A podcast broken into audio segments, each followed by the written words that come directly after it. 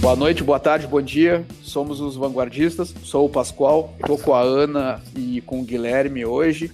E a nossa convidada especial é a Laura, ela que é design culture da Tivit. Uh, hoje a gente vai conversar um pouquinho sobre um tema que a gente percebe nas organizações muitas empresas falando sobre desenvolvimento de carreiras, mas poucas empresas fazendo realmente um desenvolvimento de carreiras.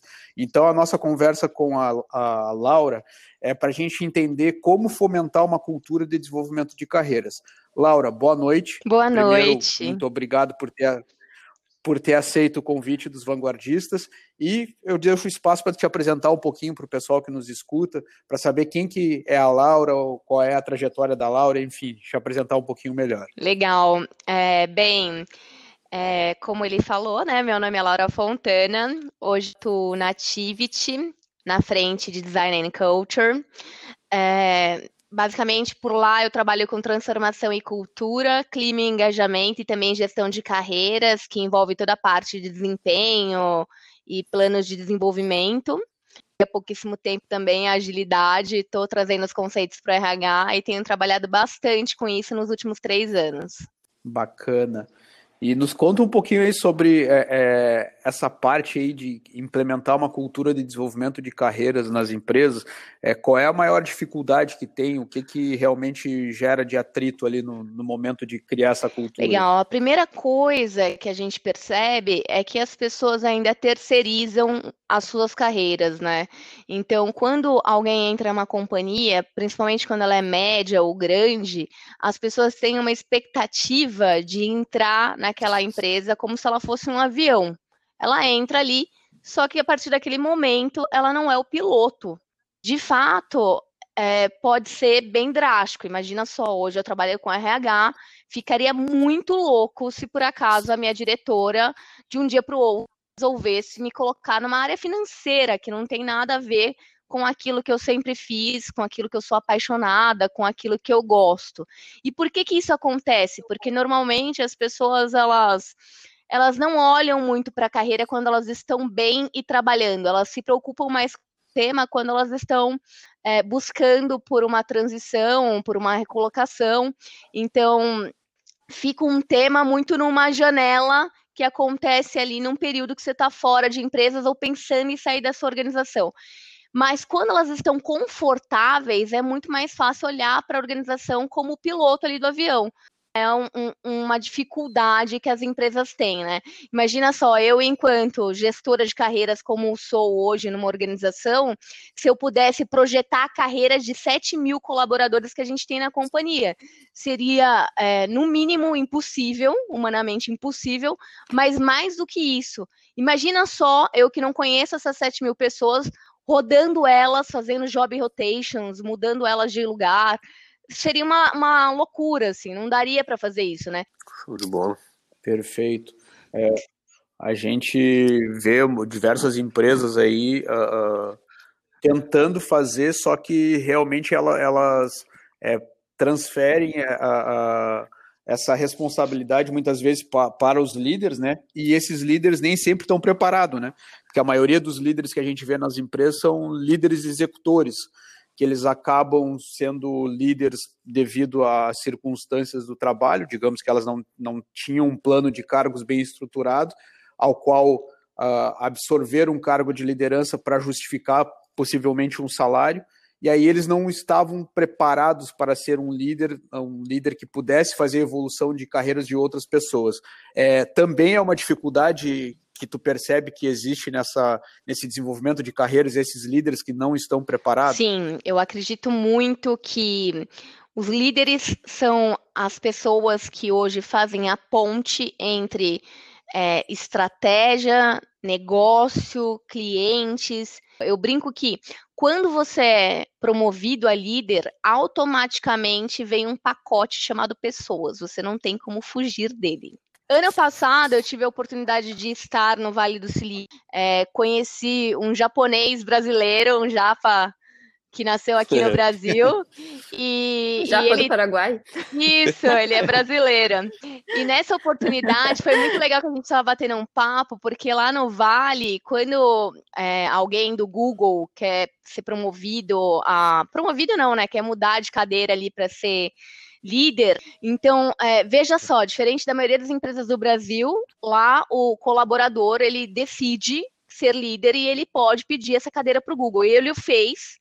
E eu falei para ele, né? Qual foi o papel do RH é, nessa sua jornada, né? Nessa decisão, nessa transição? Como que o RH acompanhou? Ele falou: olha, o RH não fez nada porque na verdade, no momento em que eu decidi isso para minha carreira, eu comecei a me movimentar sobre, né? Então, tipo, fui na biblioteca, peguei todos os livros de liderança. Então, aqui tem muito é, quem conhece de treinamento e desenvolvimento tem muito do 70, 20, 10. É o 10 ali é basicamente curso, treinamento, livros que você lê, enfim. É, depois ele foi falar com as pessoas que já eram líderes no Google então, nesse momento, 20, então, que é coach. E 70% é mão na massa, é, é play no game, vamos pro gol, né? E daí ele aprendeu a ser, a ser líder durante esse processo, usando muito desse 70-20-10, que é 10 treinamentos, cursos, livros, 20 mentoria e coaching, 70% on the job, vai para o gol, né? Então, assim, ao mesmo tempo que a gente vê isso acontecendo em, lugares que são polos de inovação como o Vale do Silício, em contraponto, a gente vê no Brasil muito líder também esperando da empresa alguma coisa incrível para acontecer amanhã. É claro que, enquanto organização, a gente tem que dar o suporte, a gente traz ali é, inúmeras ferramentas, né? Então, a gente pode ensinar ele a ser um líder coaching, a ser mentor, a desenvolver ali coisas básicas como liderança situacional, que isso daqui acho que é o básico do básico, né? Que é o chá da competência lá. Conhecimento, habilidade, atitude. Se o cara não tem atitude, uhum. se ele realmente não quer virar a chave, você faz o treinamento, ele não aparece. Você dá a palestra, o cara não vai. Você monta todo um esquema, você faz um arsenal ali para o cara, ele não lê. Então, assim, eu acho que tem também essa questão do protagonismo do líder, né? Quando você escolhe é, essa cadeira mais do que um salário, você está escolhendo uma responsabilidade que é cuidar de pessoas, que é fazer gestão de pessoas, né?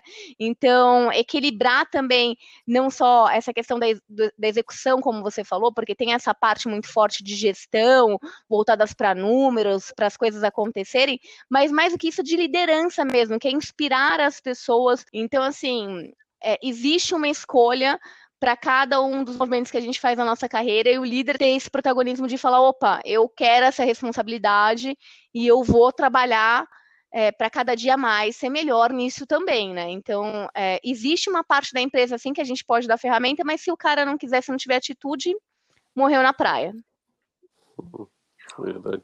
Ô, Laura, mas assim, ó, em, contrapartida, é, eu, eu, percebo que falta muitas vezes uma iniciativa das pessoas em é, dar os primeiros passos em busca né, desse, desse, dessa liderança, mas eu também percebo, pelas empresas que eu já passei, é, que a, as empresas muitas vezes não estão preparadas para ter um olhar mais clínico e perceber também quem são essas pessoas que estão buscando isso, sabe?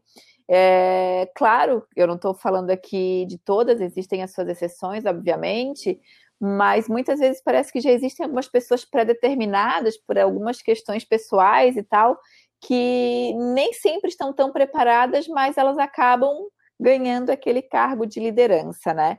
Então, dentro da tua experiência, como tu, quais os conselhos que tu daria, né, para as pessoas que estão nos ouvindo, principalmente os gestores de RH, para não cometerem esse equívoco, né? É o desenvolvimento de um plano de carreiras, é quais os quais os passos que elas deveriam dar para fazer essa construção dentro da sua organização? É, eu acredito que a gente precisa, enquanto gestores de pessoas, e enquanto organização de maneira geral, inclusive em conversas difíceis como a nossa carreira, é, eu já vivenciei um fato de ter uma promoção já estimada para um colaborador e não ser o desejo dele. E ele falar: olha, não quero essa cadeira de, de coordenadora, eu quero ser um especialista de TI.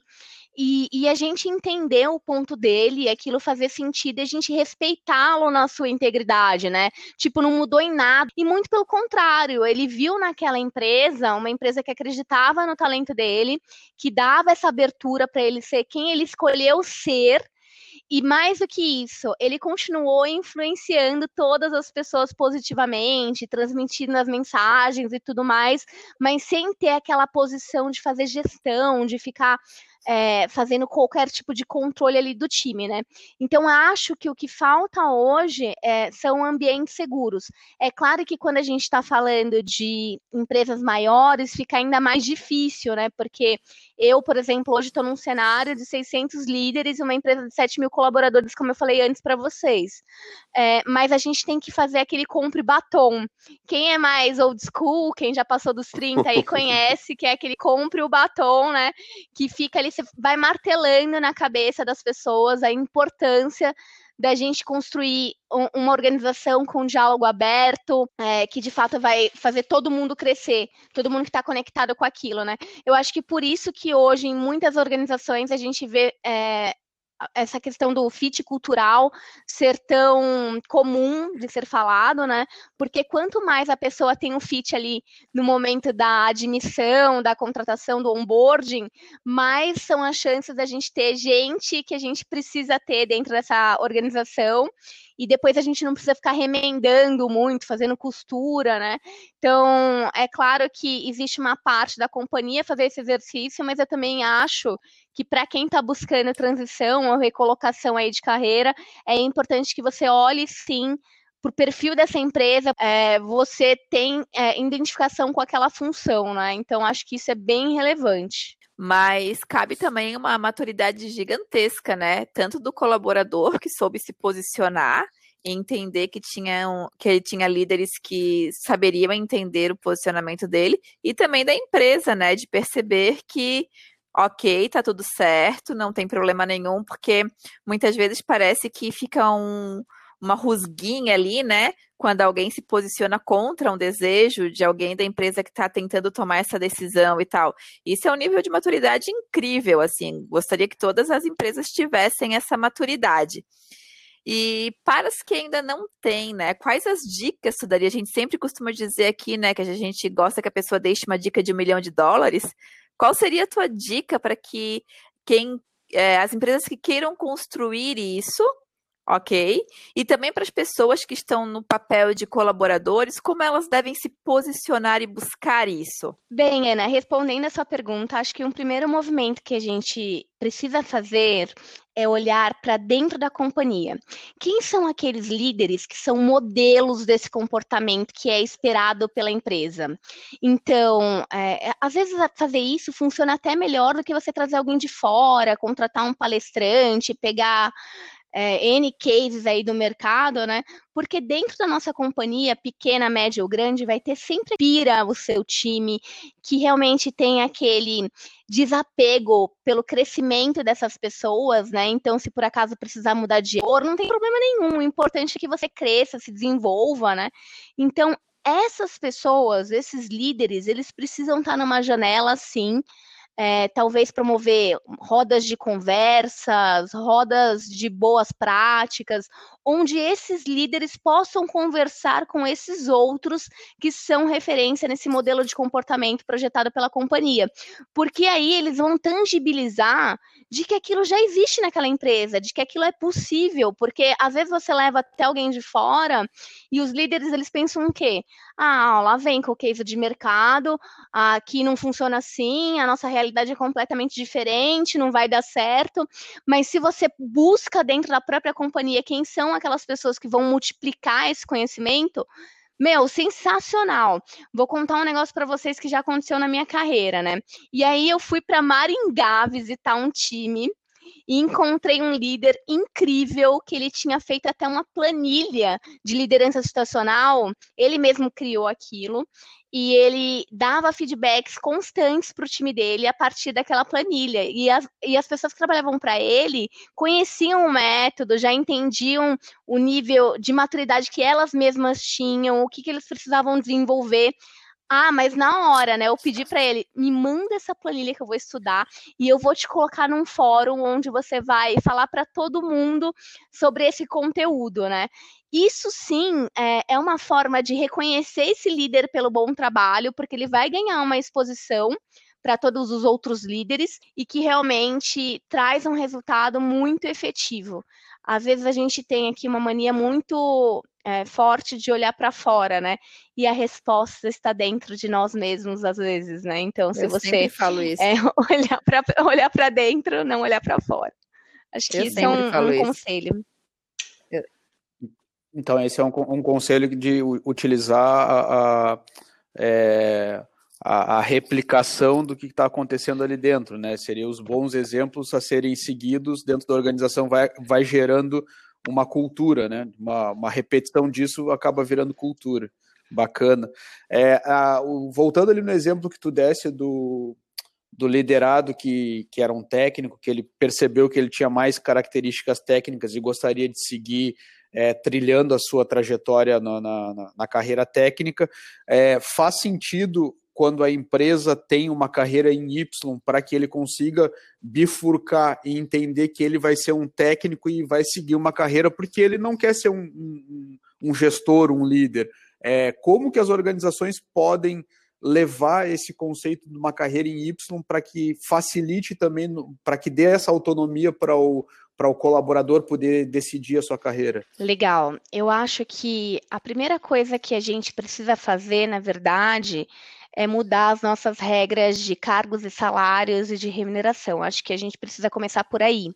Porque não adianta eu ter uma carreira em Y desenhada no papel e na prática a gente vê movimentos onde é, não temos ninguém na diretoria em nível de especialista. Ali com o presidente, um dos diretos é um especialista, ou seja, ele responde para o presidente e ele não tem time. Eu achei isso tão sensacional, porque hoje a gente ainda está falando muito de futuro do trabalho, mundo VUCA todo dia, competências do futuro e tudo mais, mas as organizações e as pessoas que estão liderando essas empresas ainda têm um pensamento do passado.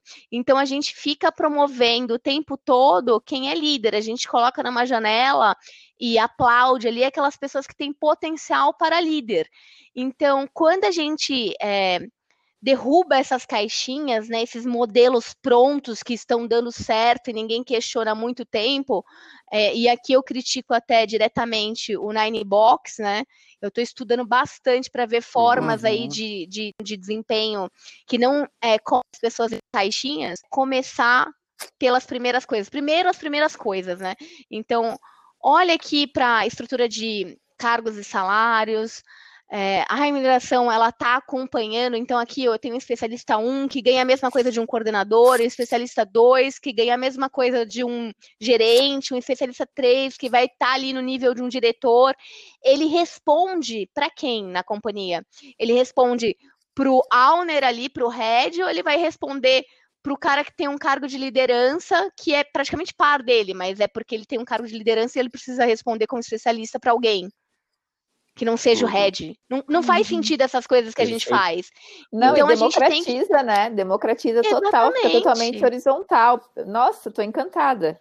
Quando fala da Nine Box, cara, eu sou um dos críticos ferrinhos da Nine Box, porque eu vivenciei numa empresa que é, era muito atrelado à remuneração extra, ou a Nine Box. Então, tipo, ele privilegiava 5% da empresa e basicamente desmotivava 95% da empresa, porque todo mundo que não caía naqueles três quadrantes de cima lá ficavam desmotivados. Exatamente. Né? É, então, então é um negócio que vem para desmotivar e não para motivar. Pô, 5% da empresa vão receber uma gratificação financeira ainda, e, e ainda todo o programa, olha a loucura que era nessa empresa, todo o programa de desenvolvimento é, extra então, por exemplo, eles tinham um, um, um programa que eles davam dinheiro para as pessoas por terem se desempenhado bem, tá? Não, não vou entrar no mérito se é ok ou não, para mim não. É, mas além disso, essa empresa ela concedia grana para investir em cursos extras. Então, por exemplo, o cara que ficou no primeiro quadrante lá em cima, ele recebia quase dois mil reais para ele fazer cursos para se aperfeiçoar.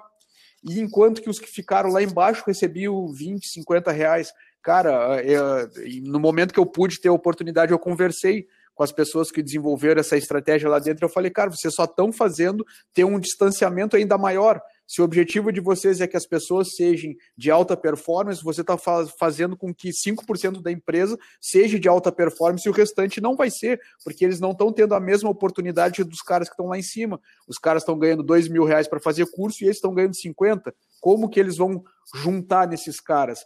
Eu enxergo a Ninebox como uma ferramenta extremamente legal para desenvolvimento é, de pessoas espelho da empresa. Então, digamos que a gente faça, faz a, a, utilize ela para passar na, na, na, empresa, né? Verifique como que ficou enquadrado as pessoas e a gente ali elenque, por exemplo, é, é, espelhos de pessoas que eu gostaria que as outras fossem. E aí eu verifico, pô, esse cara que ficou nesse quadrante, ele tem essa, essas, essas habilidades. Eu, enquanto líder, vou dar para as pessoas que não chegaram naquele quadrante desafios para que ela consiga alcançar aquele nível e não eu prejudicar elas com esses programas que é, trazem dinheiro, não dão recursos para o cara se desenvolver. Bem, eu concordo muito com tudo que você colocou sobre a, a Ninebox e olhando para o mercado, assim, de maneira geral, eu converso muito com as pessoas da área, né? E eu vejo que está todo mundo meio preso nesse modelo que sempre deu certo para as organizações. Só que a gente está num momento é, muito forte de UX, EX, todo mundo fazendo essa questão do experience, né? A gente quer ter uma experiência, a gente quer viver uma experiência em qualquer movimento que a gente faça na nossa vida.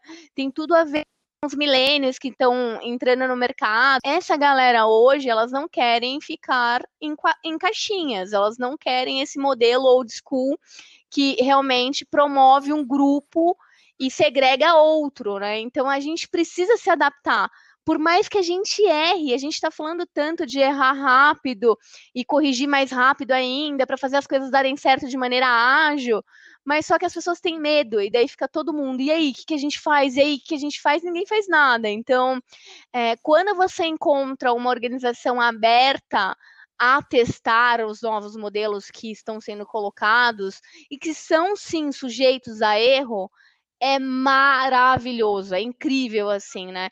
Então, hoje eu tenho um presente nas mãos, assim, que a, a, minha líder, graças a Deus, é uma pessoa muito 10, assim, e ela a todo momento ela lembra o você veio para transformar. Isso é muito legal, e a gente vê que tem muita empresa que apesar desse movimento todo, vai num movimento ao contrário, né? E daí depois se liga que uhum. entrou num digital vortex, que é aquele estudo da Cisco, onde as empresas estão sendo engolidas por não se atualizarem, por não, por não acompanharem o processo natural de transformação, né?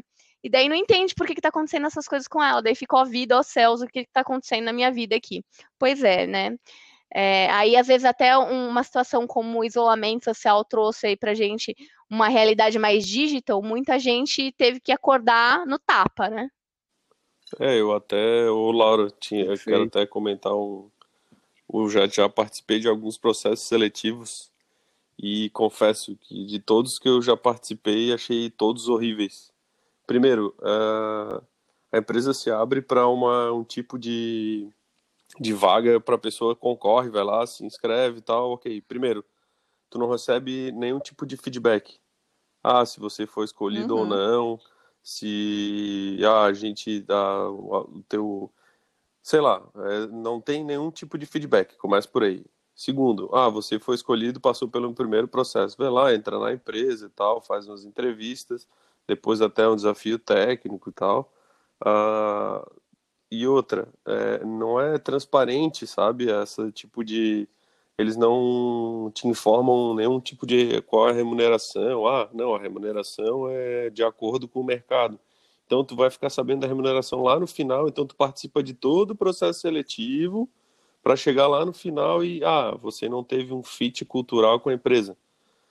Pô, essa desculpa do fit cultural, então assim, eu fico às vezes meio é, puto mesmo com essa parada, porque além de as, das empresas irem para o mercado, botarem a cara, você vai lá, acaba conhecendo a empresa, é, conhece o, a pessoa responsável pelo RH, acaba é, volta e meia conversando até com o próprio líder da equipe. E no fim, é, é um processo seletivo, para mim, na minha visão, completamente errado. Faz um marketing completamente errado na empresa, que às vezes não era o que a, a empresa procura, mas já começa na seleção errada e depois quer vender que a empresa é, é cool e não sei o que, blá blá blá. Não sei o que, que tu, tu vê disso tudo também, na verdade. Eu acho que um ponto importante que a gente precisa saber é o que acontece por trás dos bastidores, né? E aqui tem duas coisas. Primeiro, quando a gente manda o currículo, ele é uma página totalmente fria. E ele não vai entregar toda a sua história, as suas experiências, quem você é. Fica muito difícil, eu diria até inviável, de responder para todo mundo.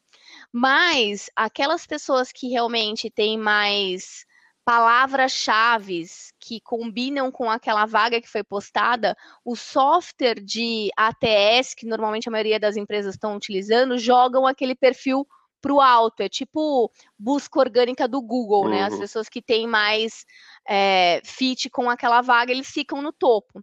Então, ali de 3.500 currículos, eu vi, na verdade, 100 é, dos quais 30 foram selecionados para entrevista. E aqui eu acho que essas pessoas que se deslocaram de suas casas é, para fazer esse movimento de entrevista, sim, precisam sempre receber um feedback. Agora tem uma outra questão que eu acho que é importante também, que é do, do próprio profissional pedir o feedback.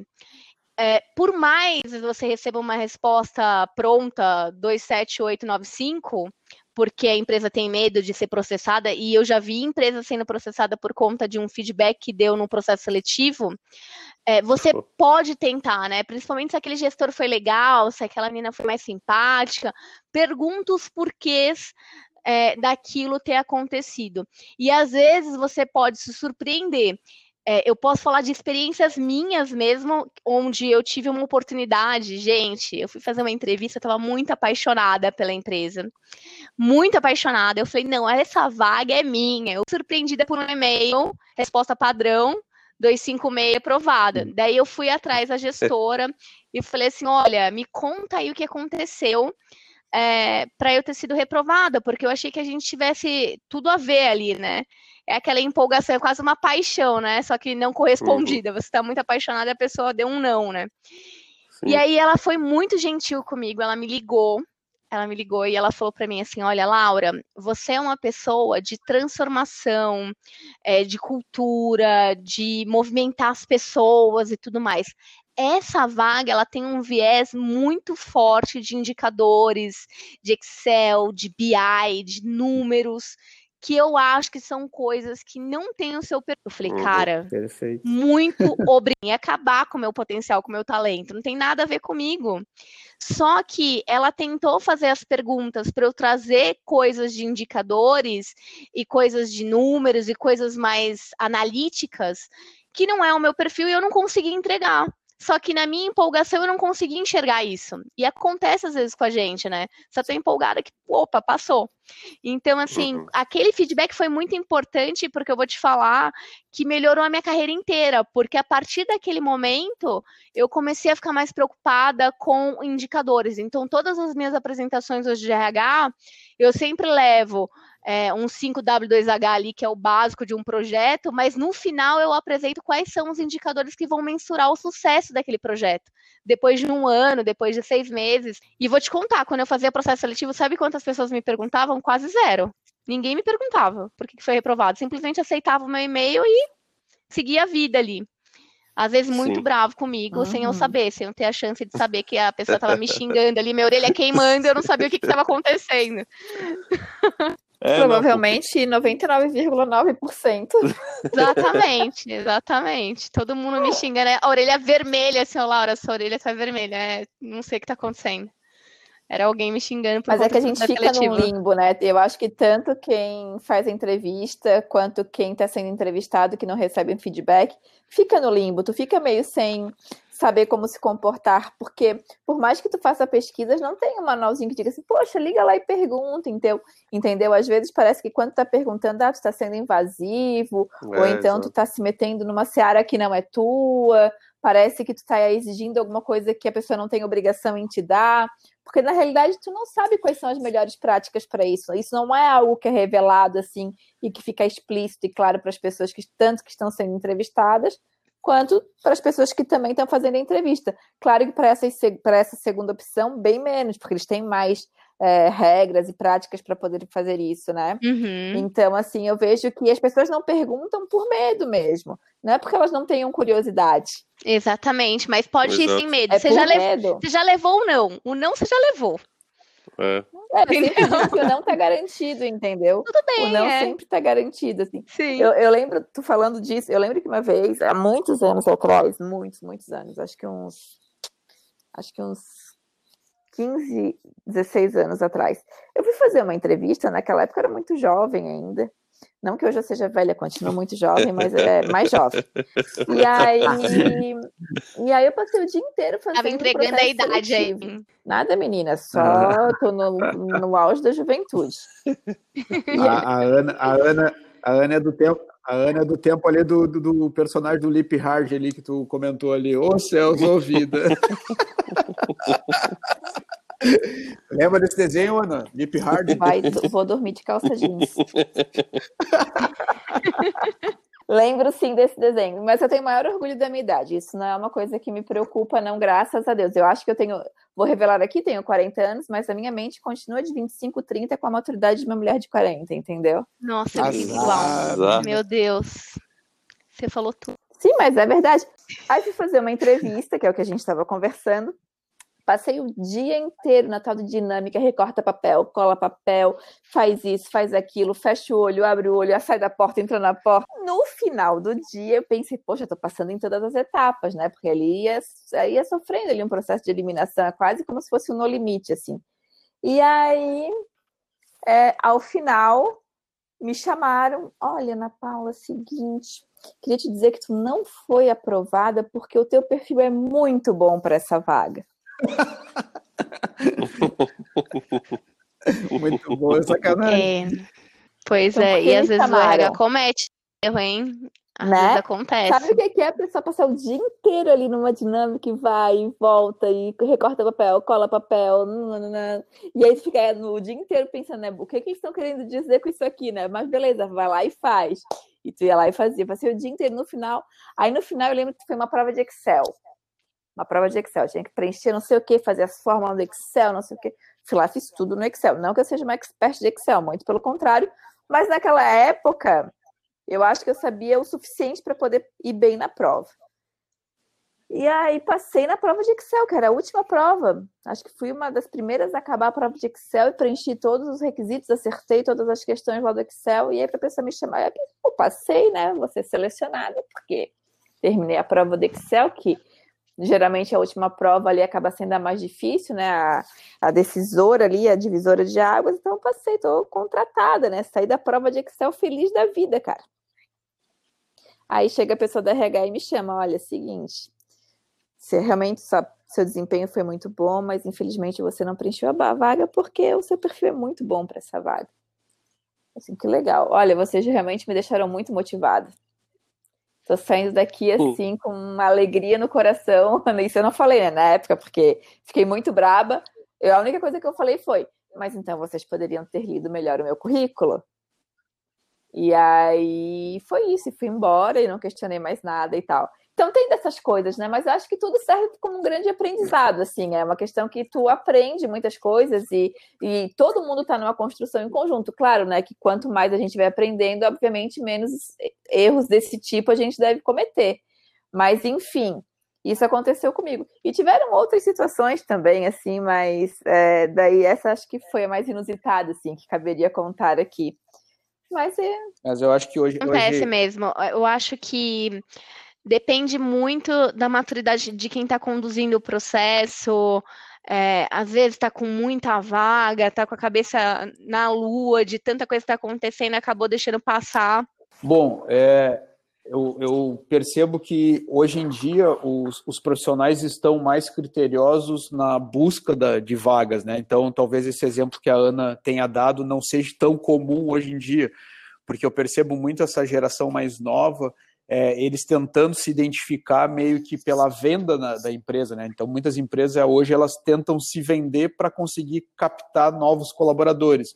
Então, o, o, candidato ele vai, ele pesquisa, ele entra em guia de cultura da empresa, uh, verifica é, ranking de, de ex-colaboradores que reclamam, outros que não reclamam, outros que dão elogio. Então, eles realmente fazem uma busca como se estivesse comprando algo. Afinal, ele vai passar praticamente é, boa parte do seu tempo de, de, de, vida né, dentro dessas organizações, então ele tem que fazer essa, essa busca criteriosa, coisa que eu não fazia lá há 10, 15 anos atrás, eu, quando eu buscava algum emprego, a gente não fazia muito isso. É, Laura, uh, ah, para a gente entrar na parte final, uh, gostaria que tu é, deixasse mais uma dica aí de um milhão de dólares para como a gente pode implementar essa cultura de desenvolvimento de carreiras e também deixar o espaço para tu deixar teus contatos para que se alguma pessoa que está nos escutando queira conversar contigo, tirar alguma dúvida, como que ela pode te encontrar. Mais uma vez aí, obrigado por ter aceito o nosso convite. Imagina, imagina. Eu acredito muito que a gente tem que empoderar as pessoas através da educação. Eu acho que a educação ela muda as pessoas e transforma as empresas, né, para muito melhor. Então, é, tentem sempre é, educar suas pessoas, trazer treinamentos, é, coisa boa na internet, em livros e tudo mais. Então, assim, é, deixem à disposição para que de forma, é, de alguma forma, elas aprendam é, com o processo, né? Não vai ser de um dia para o outro, porque a gente não está vivendo a revolução, mas sim uma transformação, inclusive das pessoas, não só dos negócios. É, tenham paciência, acreditem nas pessoas, né? É de tijolinho em tijolinho que a gente vai construindo o castelo. Então, para a gente fechar, falando dos meus contatos aí, eu uso muito o LinkedIn, estou por lá, estou sempre online, então me busquem por lá, Laura Fontana.